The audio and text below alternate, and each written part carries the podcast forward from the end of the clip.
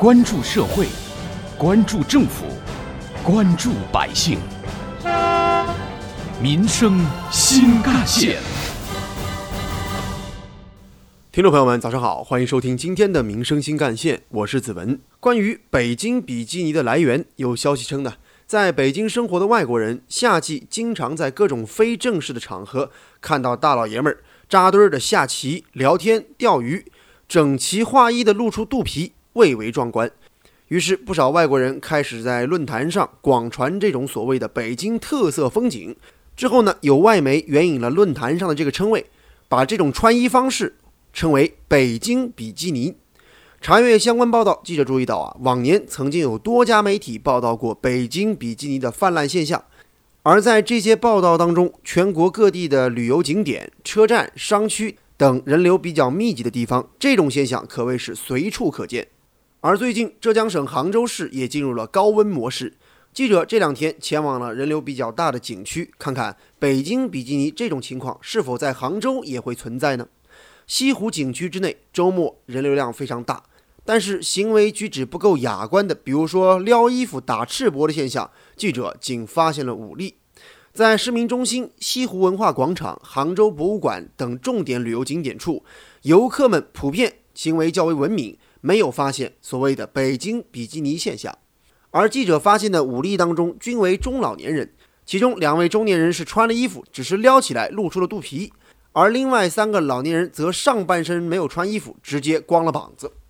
调查当中，记者注意到，虽然商区和旅游景点处的北京比基尼现象有所缓解，但是在许多的小街小巷当中，仍然存在着大量的光膀子现象，比如说老头打着赤膊，坐着马扎。靠着墙，一边打着麻将或是扑克，一边大声的谈天说地。这一现象在白天比较常见。记者呢，在杭州的不少街道都看到了这个景象，而其中中老年群体比较居多。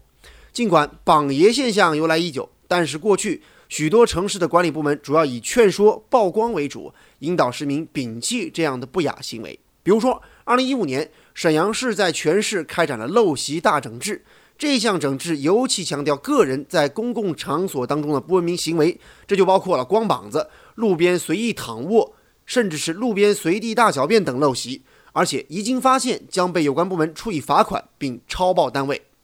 同样是在2015年，河北省邯郸市城管开展了“美丽邯郸，拒绝榜爷”的专项行动。除了进行规范整治之外呢，工作人员还会上街动员路边的餐饮店摊主对赤膊者进行劝阻。但是从今年开始，以天津、济南为首的一些城市将罚款的条文明确写进了文明促进条例。也就是说，不管是北京比基尼有多舒爽、多自在，一旦被投诉、被有关部门查实，就可以对榜爷进行罚款了。根据济南市文明办相关负责人介绍呢，对于不文明行为的整治主要以劝导为主，而如果一些榜爷劝阻之后依旧是我行我素。或者说，在某些容易发生不文明行为的路段，也会采取曝光等形式来提高大家的关注度，提高整个社会的文明意识。确实，一个城市的形象好不好，不能只看楼有多高，也不能只看道路是否整洁，也要看生活在这个城市的人。如果说一个陌生的外地来客，在一个城市的公共场合看到一群人，不是光着膀子聊天，就是脱了鞋子晾脚，要么就横七竖八地躺在公共座椅上。那么这样一来，想必这位游客对这个城市的观感不会太好。两个月前，天津市的文明促进条例就正式实施了。根据条例第五十五条规定，在公共场所打赤膊、不听劝阻的，有接到报警的公安机关责令改正，拒不改正的，处以五十元以上两百元以下的罚款。而记者注意到，网友们虽然普遍比较反感北京比基尼这种不文明的行为。但是对于各地整治行动的出台和实施方案，却出现了比较大的分歧。挖掘新闻真相，探究新闻本质，民生新干线。您是否知道北京比基尼或者什么是榜爷呢？您又对北京比基尼怎么看？您是否赞同加强管理，比如说直接金钱方面的处罚呢？关于这个问题，记者也在杭州街头做了随机采访。比如说，杭州市民王女士，这种现象已经很常见了，早该整治整治了。光膀子上街啊，我觉得往轻了说是有碍视觉，往重了说就是损害公序良俗。还有那种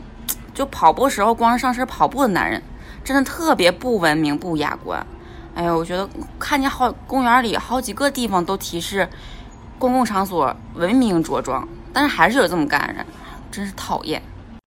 而杭州市民周先生则认为，就算行为不够文明、不够雅观，但是也没有到强制非要整治和罚款的程度上。北京比基尼是不雅吧？但是我觉得还没到这个整治要整治它这个程度。嗯，怎么说呢？这规范穿衣服听着还蛮别扭的。我是很讨厌这个北京比基尼的，但是我也不觉着这东西吧应该要被强制的管理，因为它也没违反咱们什么法律啊，所以这有关部门应该也是没有权利去限制每个人穿衣自由的。但是采访中也有人认为，整治北京比基尼现象也要分情况来对待。我觉得这个是得分情况来看吧。有的时候天气实在热得不行了，周围呢又没有合适的这种纳凉的场所，对于很多需要进行户外工作的人群来说啊，比如说环卫工人啊，或者是建筑工人，是需要让自己稍微凉快一下的。这种情况你还要罚钱的话，我觉得是稍微有点太不合适了。挖掘新闻真相，探究新闻本质，民生新干线。经过几天的调查走访，记者发现，在杭州的西湖银泰、大悦城这一类购物广场，基本不存在所谓的北京比基尼榜爷现象；而杭州东站这类旅客比较多、人流量比较大的集散中心车站，也没有所谓的北京比基尼现象。受访者普遍认为，商场和车站往往有冷气，这种情况下比较凉爽，没必要光膀子。而与此形成鲜明对比的是，记者在地铁施工工地附近看到。这里的工人不少撩起了上衣，工人解释称呢，这个也是他们散热的唯一选择。目前网上并未出现任何露肚脐美观的言论，而北京比基尼存在的理由更多是为了凉爽的考虑。有关我们今天关注的话题，我们将听到的是本台特约评论员、资深记者叶峰老师的观点。北京比基尼式的榜爷现象，当然不是一种文明的现象，尤其是出现在公众场合的时候。但是用所谓的严厉的整治措施使其改变，则颇待商榷。首先是严厉的尺度在哪里，具体怎么个做法？其次，